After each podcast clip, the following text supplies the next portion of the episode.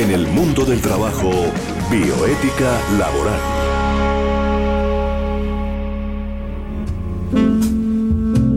Es muy grato estar con ustedes, oyentes amables de Unipiloto Radio Online. En el jueves y en el mediodía estamos cumpliendo una cita con ustedes. Les traemos hoy temas interesantes, importantísimos para analizar lo que significa el mundo del trabajo, ese paso importante que damos desde la universidad o incluso en algunos eh, momentos nos toca dar el paso de desde el colegio al, al trabajo. Hoy traemos una invitada, es la doctora Natalie Alejandra Vallejo, ella es inspectora de trabajo de la Subdirección de Inspección del Ministerio del Trabajo. Está con nosotros en la mesa también Jesús Emiliano Castañeda Palacios. Él es consultor empresarial, un experto en temas laborales. Octavio Arcila Quintero, el doctor Octavio es filósofo y abogado, experto en bioética laboral. Estefanía Gómez Castaño, coordinadora artística y cultural de este programa, ella es egresada de la Universidad Piloto de Colombia y ya está graduada en negocios internacionales. El ingeniero James Olarte Pedraza, nuestro ingeniero que controla y coordina y produce este programa para que llegue hasta ustedes en forma de sonido nítido y claro. Gracias a todos ustedes. Yo soy Tito Martínez Ortiz, locutor de Unipiloto Radio Online, moderador de este espacio. Soy abogado, graduado en la Universidad de la Gran Colombia, especialista en Derecho de Familia. Vamos ahora con el tema que nos ocupa y con nuestra invitada, la doctora Natalie Alejandra Vallejo, inspectora de trabajo. Muy buenas tardes para todos y todas. Muchas gracias por la invitación. Eh, yo soy abogada, soy egresada a la Universidad Libre y especialista en Derecho Constitucional y Derecho Administrativo de la Universidad del Rosario. Y actualmente pues me estoy desempeñando como inspectora de trabajo en el Ministerio del Trabajo. Hago parte de la Subdirección de Inspección y desde ahí me encuentro apoyando a las direcciones territoriales de este ministerio y sirvo como enlace con los coordinadores de los grupos de atención al ciudadano y trámites en todos los temas relacionados con los trámites y servicios del Ministerio del Trabajo. Qué bien. Tiene una excelente experiencia, doctora Natalie. Bienvenida al, al mundo del trabajo y la bioética laboral, programa institucional que se emite desde Unipiloto Radio Online, que es la radio de la Universidad Piloto de Colombia. Y desde aquí radiamos para todo el mundo, mandamos a todo el mundo esta señal que nos permite llegar con mensajes tan claros, tan importantes desde el mundo de la academia. Entremos en materia, doctora Natalie. ¿Qué es el servicio temporal en Colombia? Bueno, el servicio temporal en Colombia actualmente es desarrollado por las llamadas empresas de servicios temporales. Estas empresas son aquellas que contratan la prestación de servicios con terceros beneficiarios para colaborar temporalmente en el desarrollo de sus actividades. Es importante que tengamos en cuenta que el personal de estas empresas es contratado directamente por las empresas de servicios temporales y en esta figura eh, ellos tienen el carácter de empleador, es decir, no, no el beneficiario no es el empleador, sino que es directamente la empresa de servicio temporal. Y en ese orden de ideas, ¿cuáles serían las clases de trabajadores que vinculan en las empresas de servicios temporales? Bueno, hay dos clases de trabajadores. Eh, uno son los trabajadores de planta y los otros son los trabajadores en misión. Los trabajadores de planta son aquellos trabajadores que se encuentran desarrollando su actividad dentro de las instalaciones de las empresas de servicios temporales. Aquí podemos incluir, digamos, a los eh, trabajadores administrativos, a los de talento humano, etcétera. Y también están los trabajadores en misión. Estos trabajadores son aquellos que la empresa de servicios temporales envía a las instalaciones de sus usuarios, que son los beneficiarios, a cumplir una tarea o el servicio que se contrató eh, por ellos. ¿Cuáles son, doctora Natalie, los derechos de los trabajadores de las empresas de servicios temporales? Bueno, em, igualmente como les contaba, pues hay unos trabajadores de planta que tienen unos derechos, los cuales están relacionados en la legislación laboral y son todos los derechos eh, para los trabajadores dependientes. Y eh, ahí también están los trabajadores en misión, como les contaba, y estos trabajadores tienen derecho a percibir un salario que es equivalente al de los trabajadores de la empresa usuaria que se encuentren desempeñando la misma actividad. Igualmente, pues ellos tendrán eh, derecho a gozar de los beneficios relacionados con transporte, alimentación y recreación que la empresa usuaria tenga establecido para sus trabajadores en su lugar de trabajo. También tenemos unos derechos en materia de seguridad social integral para eh, los trabajadores en misión.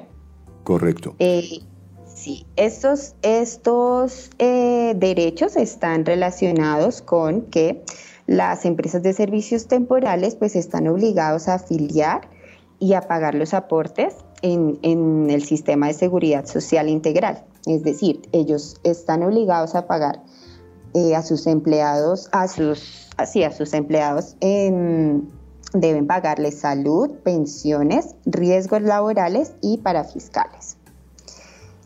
Em, en materia de riesgos laborales, mm, los trabajadores en misión deben estar incluidos dentro de su sistema de seguridad social y salud en el trabajo de las empresas de servicios temporales. Y ellos deben suministrarles una inducción eh, y deben brindarles una información permanente para la prevención de los riesgos a que están expuestos dentro de las empresas.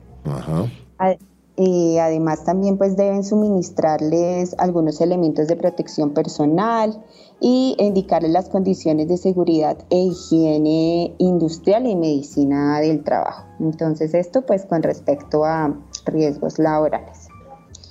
Y pues también contarles un poco eh, respecto a los derechos que tienen los trabajadores de las empresas de servicios temporales que pueden considerarse como población vulnerable. Estos son eh, las mujeres embarazadas, los trabajadores en condición de discapacidad, eh, niños y niñas adolescentes. Entonces, respecto a estos derechos de estas personas, pues tenemos primero eh, los adolescentes y niños que de pronto pues pueden ser contratados en las empresas de servicios temporales, entonces ellos tienen derecho a que el empleador solicite eh, autorización para trabajar ante este ministerio. Esta autorización pues tiene unos requisitos eh, y la idea es que cuando los trabajadores eh, existan, pues existan trabajadores que sean adolescentes o niños, el empleador remita su solicitud a este ministerio para que acá se, verifique si la actividad a desarrollar eh, pues es apta para otorgar la autorización y de ser así pues se opta por eh, otorgar la licencia. También en este, en este, en materia de adolescentes y niños, pues tienen derecho a que se les respeten las jornadas de trabajo autorizadas, a que se les permita su educación, ya que ellos pues eh, pueden trabajar, pero digamos que tienen la obligación de que durante esa jornada de trabajo deban estar estudiando. Y pues también tienen derecho a la vinculación en el sistema de seguridad social integral. Eso pues con respecto a los adolescentes y niños, con respecto a em, los trabajadores en estado de embarazo, igualmente pues ellos tienen derecho eh, eh, a que se les autorice en este ministerio eh, el despido cuando hayan causas eh, objetivas. Eh, el empleador debe solicitar esa autorización al ministerio, es decir, no, lo puede, no puede despedir a esta trabajadora en estado de embarazo Actualmente pues hay una normativa importante, se hizo digamos una actualización y este fuero también se extiende a, los, a la pareja, al cónyuge o a la compañera permanente de la mujer que se encuentra en estado de embarazo o dentro de las 18 semanas posteriores al parto. Entonces, pues es importante tener en cuenta que pues las empresas de servicios temporales también tienen la obligación de que cuando tengan a su trabajadora en estado de embarazo o eh, a su pareja eh, eh, deben solicitar la autorización para el despido. Y están mm. protegidas, hay una protección del Estado, ¿no? Una protección de la ley para estas personas en estado de vulnerabilidad, como lo, usted lo detalla. Sí, así es. Doctora, doctora Natalie, una pequeña mm, duda para despejar. ¿Los trabajadores dependientes podrían asimilarse a personas con contrato indefinido? ¿Contrato de trabajo indefinido? Los trabajadores dependientes, eh, aún sí, pueden eh, asimilarse, pero los trabajadores de las empresas de servicios temporales, ellos tienen un contrato por obra o labor, es decir, ellos no tienen un contrato indefinido ni son contratos dependientes. Entonces, ellos, eh, digamos, su contrato depende del tiempo que dure la hora labor. Entonces, em, para los trabajadores en misión, eh, existe un plazo de seis meses que es prorrogable a otros seis meses. Y eh, es importante en este, en este tema de, los trabajadores de, de, las empresas de servicios temporales, tener en cuenta que cuando la causa originaria de, digamos, de, del objeto del contrato subsiste en la empresa usuaria, esta empresa no podrá prorrogar el contrato ni celebrar uno nuevo con, con la misma empresa de servicios temporales o con una diferente. Porque la idea de, de, de estas empresas es la temporalidad, como lo estábamos diciendo anteriormente. Estamos en diálogo con la doctora Natalie Alejandra Vallejo. Ella es la inspectora de trabajo que nos acompaña hoy en el programa El mundo del trabajo y la bioética laboral y estamos hablando sobre este tema tan interesante que es la eh, seguridad y la protección social que ampara a los trabajadores de las empresas temporales. Doctora Natalie, ¿cuáles son las obligaciones propiamente dichas de las empresas de servicios temporales? Bueno, las empresas de servicios temporales pues tienen diferentes obligaciones, sin embargo, una de las más importantes es que ellos deben constituir una póliza de garantía con una compañía de seguros legalmente establecida en Colombia. Esta póliza se constituye a favor de los trabajadores en misión. ¿Y para qué se hace? Esto se hace en los casos en los que las empresas de servicios temporales puedan llegar a una iliquidez de la empresa. Y la idea entonces es proteger a los trabajadores en misión asegurando el pago de sus salarios, prestaciones sociales, indemnizaciones. Esta póliza debe constituirse en una cuantía que no sea inferior a 500 veces el salario mínimo legal mensual vigente. Esto depende, digamos, del número de trabajadores que tenga la empresa, pero ese es, eh, digamos, el monto mínimo. Y eh, debe asegurar, como les decía, el pago de salarios, las prestaciones sociales y las indemnizaciones de los trabajadores en misión. ¿Cuáles serían? Debe constituirse por un tiempo de un año. Ya, doctora Natalie, ¿cuáles serían los casos autorizados en los cuales se puede contratar a una empresa de servicios temporales? Bueno, la ley nos ha determinado que hay unos casos específicos en los cuales se, debe, se pueden contratar una empresa de servicios temporales. Es decir, eh, no para todos los trabajos puedo contratar a una de estas empresas. En primer lugar, pues tenemos em, un contrato cuando se trate de labores ocasionales, accidentales o transitorias. Es decir, que no, pues no sean eh, una actividad permanente de la empresa, sino que sea ocasional. Eh, también podemos contratar una empresa de servicios temporales cuando estemos al frente de una situación administrativa. Es decir, cuando eh, una persona de la empresa beneficiaria eh, se haya ido a vacaciones, en uso de una licencia, eh, de pronto en una incapacidad por enfermedad o maternidad. Y hay un tercer caso autorizado, que es cuando en la empresa hay un incremento de producción, de pronto en algunas empresas donde hay cosechas en periodos estacionales, eh, entonces, en esos casos, en esos tres casos, son los casos autorizados en los cuales una empresa beneficiaria puede contratar a una empresa de servicios temporales. Muy bien, doctora Natalie, se habla del concepto de temporalidad en las empresas de servicios temporales. ¿A qué se refieren con ese concepto? Sí, como les contaba anteriormente, eh, los contratos con las empresas de servicios temporales de acuerdo a la norma, debe ser por un periodo de seis meses. Estos seis meses pueden ser prorrogables a otros seis meses. Sin embargo, si se cumplen estos seis meses eh, ya de la prórroga y la causa que originó el contrato eh, puede ser la labor ocasional o las vacaciones o la incapacidad, eh, esta persiste dentro de la empresa, el eh, la empresa no podrá celebrar un contrato con la misma empresa de servicios temporales o con una diferente para la prestación del servicio. ¿Por qué se hace esto? Porque si la, digamos, como que la, el origen de la figura del servicio temporal en Colombia es como, como su nombre lo indica, temporal.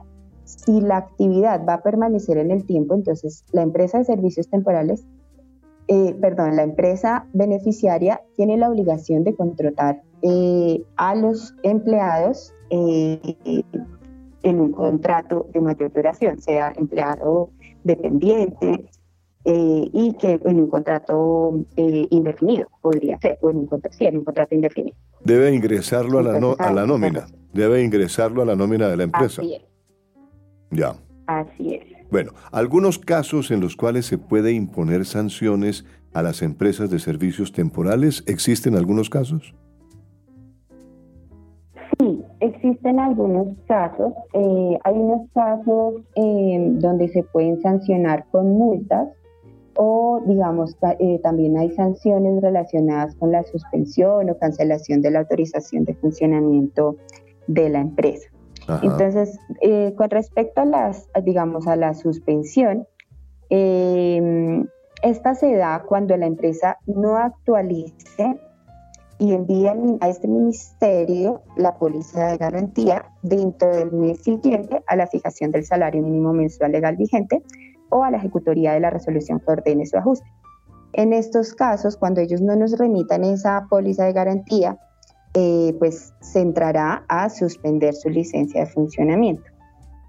Y hay otros casos en los cuales eh, se puede imponer una sanción como multa y estas están relacionadas, por ejemplo, cuando cualquier persona natural o jurídica realiza actividades propias de las empresas de servicios temporales sin que tengan la autorización de funcionamiento que otorga el Ministerio del Trabajo. Eh, también hay otro caso en el cual se puede imponer una sanción y es cuando se contraten servicios para el suministro de trabajadores en misión con empresas no autorizadas para desarrollar esta actividad. En este caso, la multa se impone por cada uno de los contratos suscritos irregularmente. Y hay otro caso en el cual se puede eh, imponer una sanción y es cuando la empresa usuaria contrata de servicios, servicios temporales en algunos casos que no están autorizados en la ley. Como les conté, hay solamente esos tres casos. Entonces, cuando la empresa usuaria contrata casos en los que no están autorizados en la ley y sin realizar el trámite en el Ministerio del Trabajo, entonces también hay una sanción de multa. Correcto, doctora Natalie. Eh, ¿Cuáles son los trámites a cargo del Ministerio del Trabajo respecto a las empresas de servicios temporales? Bueno, dentro del Ministerio del Trabajo tenemos cuatro trámites que están relacionados con las empresas de servicios temporales y estos son em, la autorización de funcionamiento de empresas de servicios temporales, la aprobación de sus reglamentos, la modificación del nombre de la empresa de servicios temporales y determinar el estado de liquidez de estas empresas. Entonces, en el primer caso, mm, es importante precisar que las empresas de servicios temporales tienen que pedir una autorización de funcionamiento a este ministerio y para ello pues tienen que mm, adjuntar unos requisitos como el reglamento de trabajo, la escritura pública de constitución, el balance y la póliza de garantía de las cuales está hablando. Dentro de este trámite, mm, nosotros eh, le solicitamos a las empresas de servicios temporales que nos deben llegar un informe estadístico y el Ministerio de Trabajo registra y consolida la información estadístico y eh, llevamos el registro actualizado de los socios, de los representantes y de los administradores de las empresas temporales. Esto tiene fin y es que la ciudadanía en general tenga, eh, digamos, información acerca de cuáles son las empresas de servicios temporales legalmente constituidas en Colombia. Entonces, eh, por eso se lleva estos informes. Mm, también tenemos un segundo trámite que es el relacionado con la aprobación de los reglamentos de trabajo de las empresas de servicios temporales. Em, digamos, las empresas en general tienen la libertad de establecer sus reglamentos de trabajo. Mm, digamos, no, para las demás empresas nosotros no tenemos que aprobar sus reglamentos, lo hacen de manera libre. Sin embargo, para las empresas de servicios temporales, ellos deben contar con la aprobación de nosotros em, y lo que hacemos nosotros es revisar en esos reglamentos de trabajo las disposiciones relativas a los derechos y obligaciones de los trabajadores en misión. Esto se hace con el fin de que desde el Ministerio del Trabajo revisemos que estos reglamentos se encuentran acorde al Código Sustantivo del Trabajo y a las demás normas relacionadas y que no se entre a vulnerar los derechos de los trabajadores en misión. Doctora, em, Doctora Natalia, muy bien. Eh, resumiendo entonces, tenemos como trámites importantes a cargo del Ministerio del Trabajo. Uno, Autorización de funcionamiento a empresas de servicios temporales.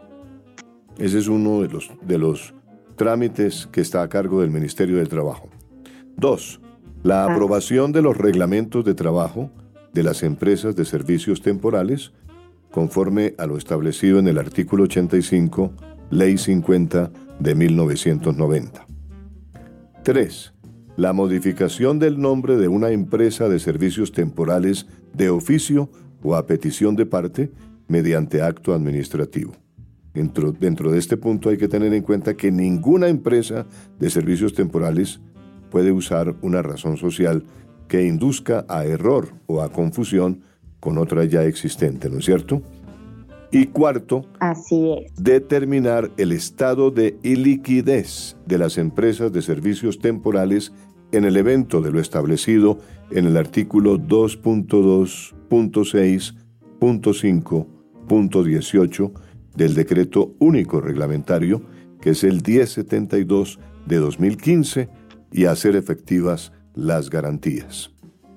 Entonces, resumiendo todo esto, eh, doctora Natalie, eh, es importante que nuestra audiencia de empresarios o emprendedores o emprendedoras o empresarias que estén interesados en conocer más a fondo este tema de la temporalidad, porque seguramente hay personas que están interesadas en conocer más a fondo, ¿en dónde pueden acudir? ¿Dónde podrían acudir en el ministerio?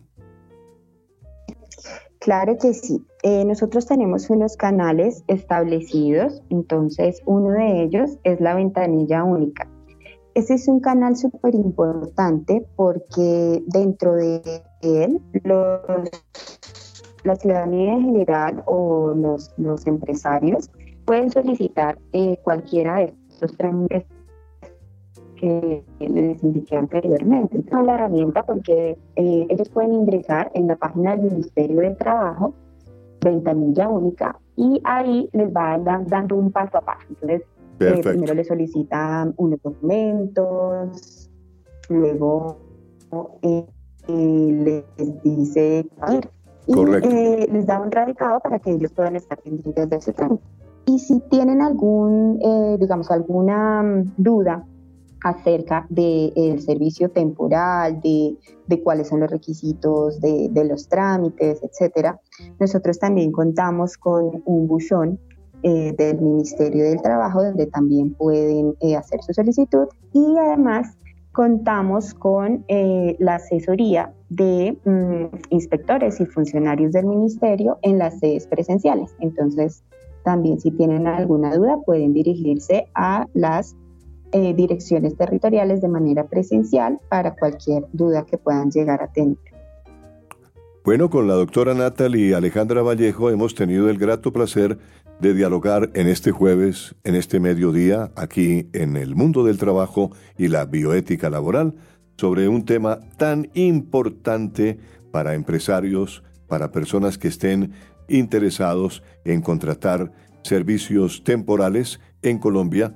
Ella ha tenido la gentileza de acompañarnos con estas respuestas muy puntuales sobre lo que significa realmente el manejo del trabajo temporal a través de las compañías de servicio temporal en Colombia.